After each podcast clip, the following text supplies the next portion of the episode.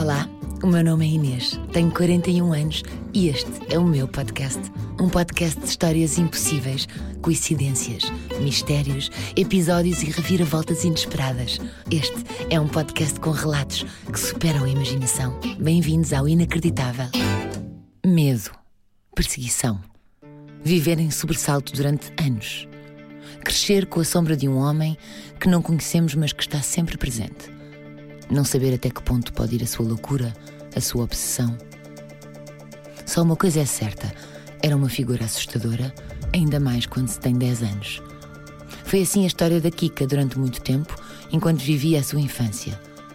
O medo pode chegar de várias formas e manter-se como um trauma difícil de ultrapassar.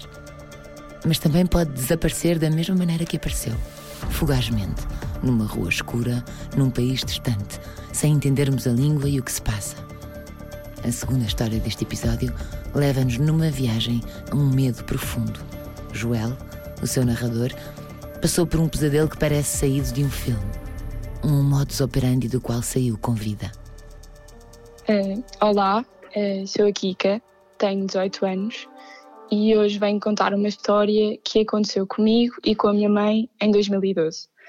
Por isso, uh, vou contar esta história do ponto de vista de uma criança com 10 anos que, que na altura era eu.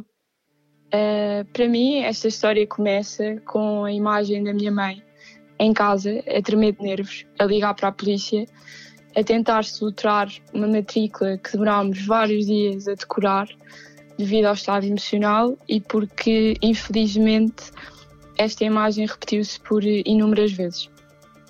Uh, esta matrícula era a matrícula de um carro que todos os dias, ao final do dia, uh, parava à porta da nossa casa e lá ficava uns bons minutos. Uh, nesta altura, para mim, era um bocadinho só isto: uh, uma matrícula de um carro que passava e parava todos os dias à porta da nossa casa e que deixava a minha mãe uh, num estado de nervos e ansiedade que eu nunca tinha visto.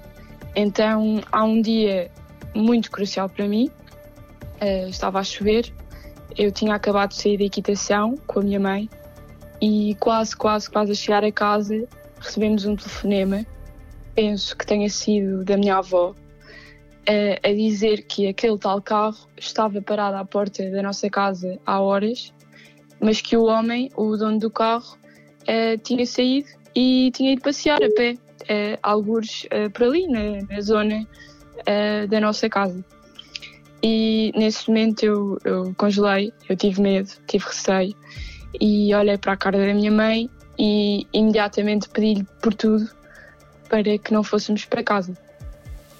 Uh, a minha mãe respirou fundo uh, e disse-me que não podíamos ter medo e para eu, uh, para eu não ter medo, que ela ia resolver e que aquilo, que aquela situação ia acabar e acho que estas palavras vão ficar marcadas para sempre e ajudaram-me bastante a ultrapassar esta situação toda. Uh, portanto, a minha mãe decidiu que, que, íamos para casa, que íamos enfrentar esta situação. Então, chegámos a casa, uh, a minha mãe encontrou o dono do carro perto da nossa casa e via enfrentar, passo a expressão, uh, diretamente este homem. E foi neste dia que, que realmente vi a cara por detrás da matrícula, a cara por detrás do medo e da ansiedade uh, que via a minha mãe passar todos os dias e que, que eu também, como é óbvio, comecei a ter. Portanto, eu acho que foi neste dia que para mim tudo se tornou uh, muito mais real. Uh, era um homem com uma estatura grande, alegava que tinha trocado olhares com a minha mãe numa discoteca nos anos 90, eu nem sequer era nascida, e que se tinham apaixonado nesses olhares. Portanto, é, era um homem, como é óbvio, que tinha uma fixação doentia pela minha mãe. Uh, e naquele dia, a minha mãe pediu por tudo para que ele parasse e nunca mais aparecesse, porque nos estava a causar um transtorno gigante. E senti, uh, que ela também sentiu, que tinha sido o fim, que aqueles episódios tinham finalmente acabado porque houve um, um confronto daquele medo e um pedido quase implorado para que, que, que esta situação terminasse. Uh, mas não, uh, a partir daí uh, tudo, eu acho que tudo ainda ficou a pior. Lembro-me de ouvir o telemóvel da minha mãe a receber mensagens e telefonemas sem fim desta pessoa. Hoje sei que este homem conseguiu o número da minha mãe quando foi chamado à esquadra para prestar declarações, porque a ficha da caixa estava em cima da mesa e ele retirou de lá os dados. Portanto, eram mensagens que deixavam a minha mãe transtornadíssima, eh, que lá está aqui, inclusive, parou de as ler, porque nem sequer era saudável. Eh, mensagens que depois eu vinha saber que eram de todo o cariz, com ameaças, que muitas vezes me mencionavam a mim, portanto, para a minha mãe isto era impensável. E lembro-me dele ter voltado muitas mais vezes. ele voltava sempre como se fosse para casa, saía do carro com cabides, chaves, camisas na mão, como se a nossa casa fosse a casa dele. Lembro-me da minha mãe e alguns vizinhos terem-no confrontado outras vezes e pedirem por tudo, mais uma vez, para que parasse. E era nestas alturas que eu já só fugia, uh, normalmente fugia para a casa de banho, porque fiquei realmente com medo do que pudesse acontecer, com medo que aquilo, que aquilo nunca acabasse, que a situação nunca terminasse. então, sempre que tocavam a campainha, eu achava que era ele, porque infelizmente algumas vezes era. Portanto, eu já só, já só me escondia, escondia-me sempre, e, e, infelizmente este medo uh, de ouvir a campainha de casa a tocar uh, durou uns bons anos até, até ser ultrapassado. A perseguição não acabou e houve um dia particularmente assustador para a Kika, quando estava com o pai. Apesar de separados, este sabia da situação que estavam a passar em casa da mãe. Fui ao Estádio da Luz com o meu pai ver um jogo de futebol e, coincidência ou não, esta pessoa uh, estava atrás de mim na fila para entrar para o estádio e abordou-me. Uh, eu não reconheci porque, primeiro, uh, para a minha cabeça, acho que era impensável que ele pudesse estar ali e porque, mais uma vez, coincidência ou não, ele tinha rapado o cabelo. então ele abordou-me, Perguntou-me se eu estava bem, se eu reconhecia e para eu mandar um beijinho à minha mãe de um grande amigo. Uh, eu na altura reagi bem, disse que não reconhecia, mas agradeci, uh, fui tocada, porque naqueles segundos de conversa pareceu-me tudo normal. Uh, a minha mãe tem vários amigos e já trabalhou com pessoas que me conhecem a mim desde bebê, que eu não me lembro, então pareceu-me tudo normal, achei tudo normal mas muitos poucos segundos depois, quando ele entra para o estádio e eu também, e separamos, uh, caiu-me totalmente a ficha, por assim dizer. Uh, eu disse ao meu pai que era ele, que, que, era, que era a pessoa que andava a perseguir a minha mãe. Uh, o meu pai ficou muito, muito inquieto, mas, mas também como, não, como o meu pai nunca o tinha visto, ficámos calmos, nunca mais o vimos e, e a situação ficou por aí. Mas foi nesse dia que o medo em mim acho que cresceu mais um bocadinho, porque senti que não era só na minha casa que ele podia aparecer, mas sim em qualquer lado. Então comecei a ter medo e a ficar ansiosa em várias situações e em vários lugares, porque nunca achava que estava segura. Uh, quero dizer também que desde o primeiro dia foi feita uma queixa na polícia, mas sem grande resposta e que sempre que este homem parava à porta da nossa casa, a minha mãe ligava, a polícia vinha e minutos antes da polícia chegar, coincidência ou não, uh, o homem ia embora, quase uh, como por magia. Então uh, posso dizer que este medo sempre foi um medo de impotência, porque não existiu ninguém que nos tenha salvo daqueles dois anos. ninguém o conseguia fazer parar. A mãe da Kika implorou a este homem que não voltasse. Pediu proteção à polícia, fez várias queixas, mas a resposta nunca foi eficaz. Não dormia, vivia em permanente isolamento por não querer partilhar inicialmente a sua história com amigos. Tentou sempre transmitir à filha que não devemos ter medo, mas um dos seus receios era a segurança da Kika. Quase dois anos depois destes episódios e de ver a minha mãe sofrer todos os dias, houve um julgamento que não correu propriamente como nós queríamos. A realidade do stalking é muito nebulosa e cheia de contextos legais difíceis de contornar. No entanto, é mais habitual do que podemos imaginar. Quem pratica estas perseguições sente-se protegido por uma justiça morosa e que por vezes não funciona. Na altura em que este episódio se deu, stalking ainda não era considerado crime. Hoje em dia já é, ainda bem. Mas então, naquela altura, apesar de ter sido acusado, este homem podia ter continuado a fazer o que fazia. Não houve nenhuma previdência cautelar em relação dele, em relação a mim ou à minha mãe. Uh, contudo, a verdade é que parou. Uh, depois deste julgamento, nunca mais apareceu, mas é uma história que vai ficar para sempre em nós e que demorou muitos, muitos anos a ser ultrapassada, que nunca, nunca vai ser esquecida. E há cuidados e atenções que agora nós temos, que antes disto acontecer, como é óbvio, que não tínhamos. Uh, a conclusão que eu agora consigo tirar em relação a isto é que a minha mãe teve muitíssima coragem, acreditou sempre na justiça, nunca desistiu, contrariava todos os dias o medo, todos os dias saía para trabalhar. Uh, e acho que se não fosse a minha mãe este exemplo, a sua coragem, para mim, para uma criança de 10 anos, naquela altura, uh, tinha sido um trauma muitíssimo maior para, para a vida. Este comportamento de perseguição tornou-se crime no Código Penal Português desde agosto de 2014.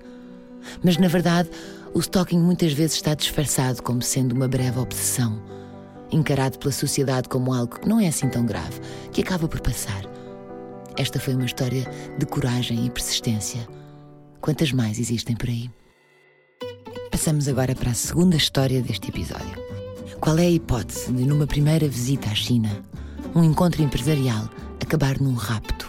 Olá, eu sou o Joel, tenho 50 anos e estou no podcast Inacreditável. Talvez a probabilidade seja grande no contexto de Xangai, mas não nos pensamentos de Joel acabado de chegar à cidade. Chegou atrasado ao evento para o qual viajou, era o último da comitiva.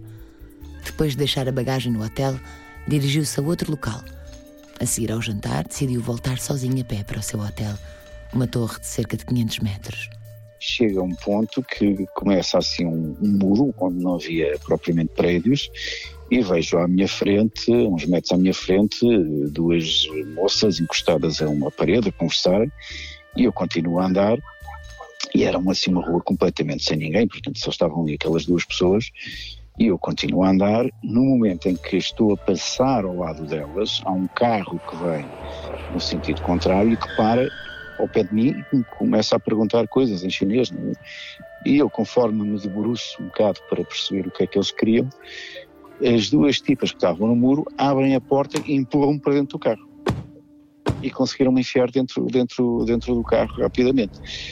Um, foi uma situação um bocadinho estranha, entrei no carro para fora, uh, tiraram-me o telemóvel de imediato e eu pensei assim, bom, isto está, isto não, o que, que é que me está a acontecer? Uh, eu não conhecia a cidade, eu fui para aquela viagem sem, tempo qualquer, uh, sem qualquer tempo de preparação, nem sequer conhecia o mapa da cidade, tive a percepção que passámos o rio que atravessa a cidade para o outro lado, andámos, andámos, andámos para aí uma meia hora de carro, eu a tentar que eles parassem o carro, o que, é que está a acontecer, o que é que querem por aí fora. Eles só falavam praticamente chinês, não diziam quase nada em, inglês. Uh, entretanto, o, o, carro começa-se a dirigir por uma zona da cidade mais, eh, mais industrial, quase uma zona de armazéns, com casas relativamente tipo armazéns pequenas. Uh, enfiou-me enfiou no carro numa garagem uh, obrigam-me a subir para um primeiro andar e uh, enfiam-me numa sala. Estava criado o um ambiente que o Joel identificou como sendo de pequena máfia. Todo o cenário era de aspecto criminoso. Passou por várias salas com homens posicionados de forma dispersa, sentados em cima de caixotes, com facas nos cintos. Não viu armas de fogo. Também nunca viu mais as raparigas que o empurraram para o carro. Durante algum tempo nenhum apareceu ninguém e eu aí comecei a pensar, bom, isto, isto não vai correr bem, não uh, o que é que estes tipos querem? Até ali não tinha conseguido perceber o que é que, o que, é que, o que, é que eles queriam. A primeira coisa que me ocorreu naturalmente é, uh, foi imaginar aquelas histórias que todos nós já ouvimos, não é? que, que acontecem eh, com alguma frequência na China, que é alguém ficar sem um órgão por aí fora e, e acordar no, no, numa banheira no dia a seguir, com sorte, com um bocado de gelo. Eh, e eventualmente vivo, não é? Portanto, entretanto, passado um bocado, entram, entram uns tipos no quarto, obrigam-me a, a despir completamente, e aí eu tentei ter uma posição um bocadinho de, de, de, força, de empurra para lá, não sei o quê, o que é que vocês querem em inglês, e os tipos quase não diziam nada em inglês, e entretanto entra uma, uma, uma, uma, rapariga no quarto que falava um bocadinho mais de inglês e que me pergunta eh, onde, é que estão os cartões, onde é que estão os teus cartões de crédito, onde é que está a tua carteira, onde é que está o, teu dinheiro. Eh, bom, e aí eu fiquei um bocadinho mais aliviado, comecei a pensar, bom, estes tipos, o que é que, o que, é que eles querem? Eu, como sempre, quando viajo para este tipo de países, em especial para a Ásia, mal chego ao hotel, a primeira coisa que eu faço é deixar a carteira no, no cofre, o passaporte também, e tenho uma, sempre uma cópia do passaporte comigo, normalmente impressa e outra digital, e, e agarro só em dinheiro, em notas, portanto não costumo andar nestes países com, com cartões de crédito, fazer pagamentos com cartões de, de, crédito. Portanto não tinha nada comigo. Eu tinha basicamente 200 paus dos deles uh, e tinha o telemóvel que eles me tiraram logo no, logo no início. Um, portanto não tinha ali nada, veio, veio um outro tipo também, a revista, a roupa toda que, que, que eu tinha tirado e, e depois dizem-me, pá, olha, vais ficar aqui, eh, vais ficar aqui e vais ter que esperar por não sei o quê, porque eh, vamos ver o que é que vai acontecer a seguir. Qualquer coisa com um inglês muito malzinho foi o que eu tentei entender. Passaram-se horas. Joel não sabe muito bem quantas, perdeu a noção do tempo. Parece-lhe demasiado. Um quarto com um sofá era tudo o que tinha. De vez em quando, surgia alguém com um discurso ameaçador, mas incompreensível para o Joel. Foi um tempo de espera em que não sabia o que estavam a decidir. Sinceramente, é uma das minhas piores experiências da minha vida, porque eu pensei foi que, pelo aspecto do cenário da coisa, da, da, da casa, onde estávamos, aquilo tudo podia-me acontecer ali, o que quer que seja, epá, e ninguém ia saber sequer, porque os portugueses epá, não sabiam de mim, nós não tínhamos trocado cartões, eu não tinha o telemóvel para ligar a quem quer que seja, estava numa cidade que epá, nem sequer sabia onde é que estava. Uh, epá, tentei olhar para as janelas para ver se havia forma de fechar, uh, como é típico naqueles bairros chineses, todas as janelas têm gradeamentos e por fora não há ali forma de, de, de sair. Epá, como é que eu vou sair daqui? O pensamento era sempre o de chegar a alguém que estivesse no exterior, mas não havia ninguém, nem forma de comunicar. Não só via sequer um carro a passar. Tentou dialogar com os raptores, oferecer dinheiro, perguntar o que queriam, mas sem respostas. Passado algum tempo, entra uma moça uh, chinesa no quarto com as minhas roupas e dá-me dá as roupas assim, veste, uh, veste, acho que é o que ela disse, não é? mas dá-me as roupas, eu vesti-me rapidamente. Uh, e passado um bocado entram dois tipos no quarto e descemos as escadas e abrem a porta da rua e metem-me na rua. Epá, é, a minha primeira reação foi comecei a correr, não havia nada naquelas ruas, era uma rua de armazéns, só parei onde, numa rua onde já havia algum trânsito e onde consegui apanhar um táxi. Eu devo ter corrido para uma meia hora, sem exagerar, acho que nunca corri tanto na minha vida, porque eu nem sequer gosto de correr. Uh, apanhei um táxi disse ao taxista, pá, os taxistas também quase não falam inglês, consegui-me entender com ele, pá, não tenho, não dinheiro, acabei, acabei de ser assaltado, leva-me a este hotel e lá vou, ter, vou arranjar forma de te pagar. E foi assim esta, esta história. As minhas primeiras horas na China, e em especial em Xangai, foram assim. Depois disso já lá voltei várias vezes à China, já fiz mais de 10 cidades na, na, na China, já voltei várias vezes a Xangai, já passei naquela rua a tentar ver se voltava a ver aquelas moças e fiquei com uma raiva, uma raiva tremenda por aquilo me ter acontecido.